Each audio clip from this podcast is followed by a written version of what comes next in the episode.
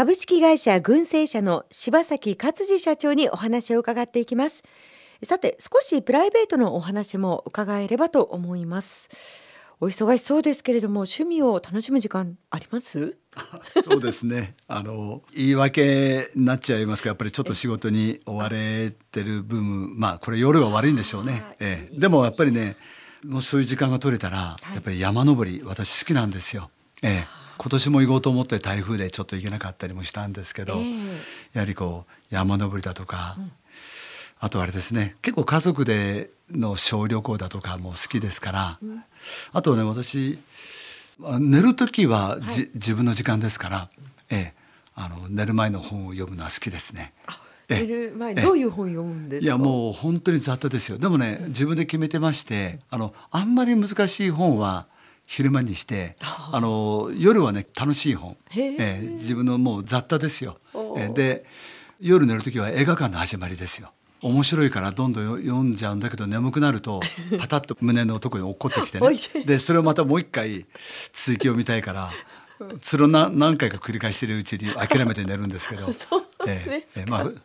まあそういうのが自分の楽しみの時間かもしれませんね。えー、最近こう夢中になってるその寝る前の本って何ですか？基本的には歴史ものが好きかな。あとは村上春樹さんのだとか読んでて文章綺麗ですからね、えー、なんとなく気持ちのいい文章読んでると気持ちよく寝れますね。えー、そうですか、えー、じゃあいろんな本を読みながら、ね、あと美味しいもの食べに行ったり、えー、いいね。まあ B 級グルメですけどね、まあそういうのがもっともっとやりたいですね。えー改めて仕事の話に戻りますけれども柴崎社長今後の目標を教えてください。はい。あのあんまりこう消極的にとらわれたくはないんですけどやはり確実に経営のバトンを、まあ、年齢的も含めてですが、うん、渡す時期が近づいてきているようなまたそのような形にしていかないといけないと思ってるんです、うん、なるべくまだ元気のうちにバトンを渡して次のステップに行きたいなと。まあ、そうするとやっぱり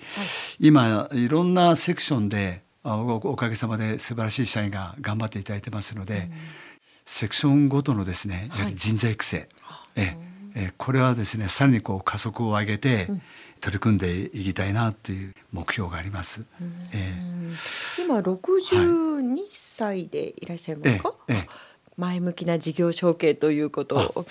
えでいらっしゃるという。まだまだできますよ、でもねでもあのなるべく早くあのそれはあのやるべきだと思ってますから、ええ。あの普通のサラリーマンの方でしたら、もう60歳定年だとか65歳定年でね皆さん区切りをしてるのと同じように、まあ、そうすべきだなと。また次の人にそういうチャンスを与えるべきだなというふうに思ってます。ええ。前向きなこう、バトンタッチの仕方ってどういうお気持ちでなさるんですか？もう計画立てて、うん、それであの次にもやりたいこともいろいろありますからええ、それに向けてですね、うんうん、え準備をしてで任せられる人間を育てて、はい、え。でもう任しちゃう。それでもう次のステージに行かさせてもらうと。あとはやはりもう一つ目標とすると、はい、おかげさまで高崎また群馬で育てていただいた企業ですからやはり地元に貢献をもっともっとしていかないといけないなと、うん、まあ、そういった意味では私のビジネスはやはりあの自然を守って笑顔をつなぐというビジネスで環境ビジネスですから、はい、あのそういうようなこう環境保全の創業支援をですねやはり目標としてもっともっとやっていきたいなと。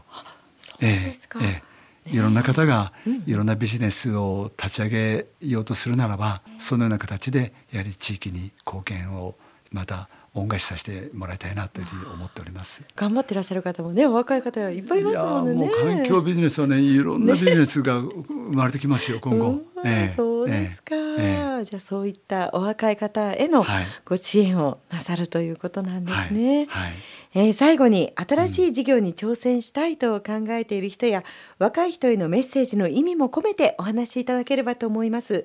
新規事業に取り組む中で柴崎社長、大切なことは何だと思いますか？そうですね。人の役に立つことならどんな事業でもいいのかなと、うん、ええ、であまり難しく考えないです。それは自分の転職だとか、はい、そんなことは後からついてきますから、ええ、結果的に。ですからこれが面白いな興味あるな、はい、うん、でこれが人の役に立つなと思える事業ならば、はい、とにかくやってみると。ただその時に、やっぱり思いって大事だと思うんですね。すね。あのえー、これはもう古臭い言葉かもしれないけどでも思いが弱いとすぐあのくじけちゃいますから、あの強く思ってると必ずいろんな壁は越えられますから、その授業を絶対やり遂げるっていう強い思いを持てるかどうか。であと先ほどもちょっとお話ししたかもしれませんがあの好奇心ですね。え好奇心を持ってればいろんなところから素晴らしいヒントだとか、えー、いろんなものを教えてもらえますから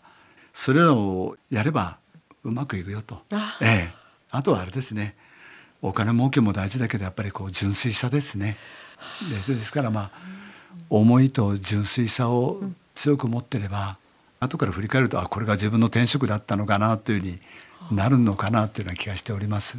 えー今日は貴重なお話をありがとうございました。え今日のトップインタビューは株式会社群生社の柴崎勝次社長にお話を伺いました。さあそれではもう一曲リクエスト曲をお届けしたいと思います。坂本冬美さんのまた君に恋してる。いい曲ですね。はい。やっぱりこう女性をねあの妻はい、えー、こう大事にするっていうのは大事ですね大事にするとね必ずね大事にしてもらいますから、ね、またね二度二度惚れもいいんじゃないんですか？はいそれではお届けしましょう。坂本冬美でまた君に恋している。今日はどうもありがとうございました。はいありがとうございました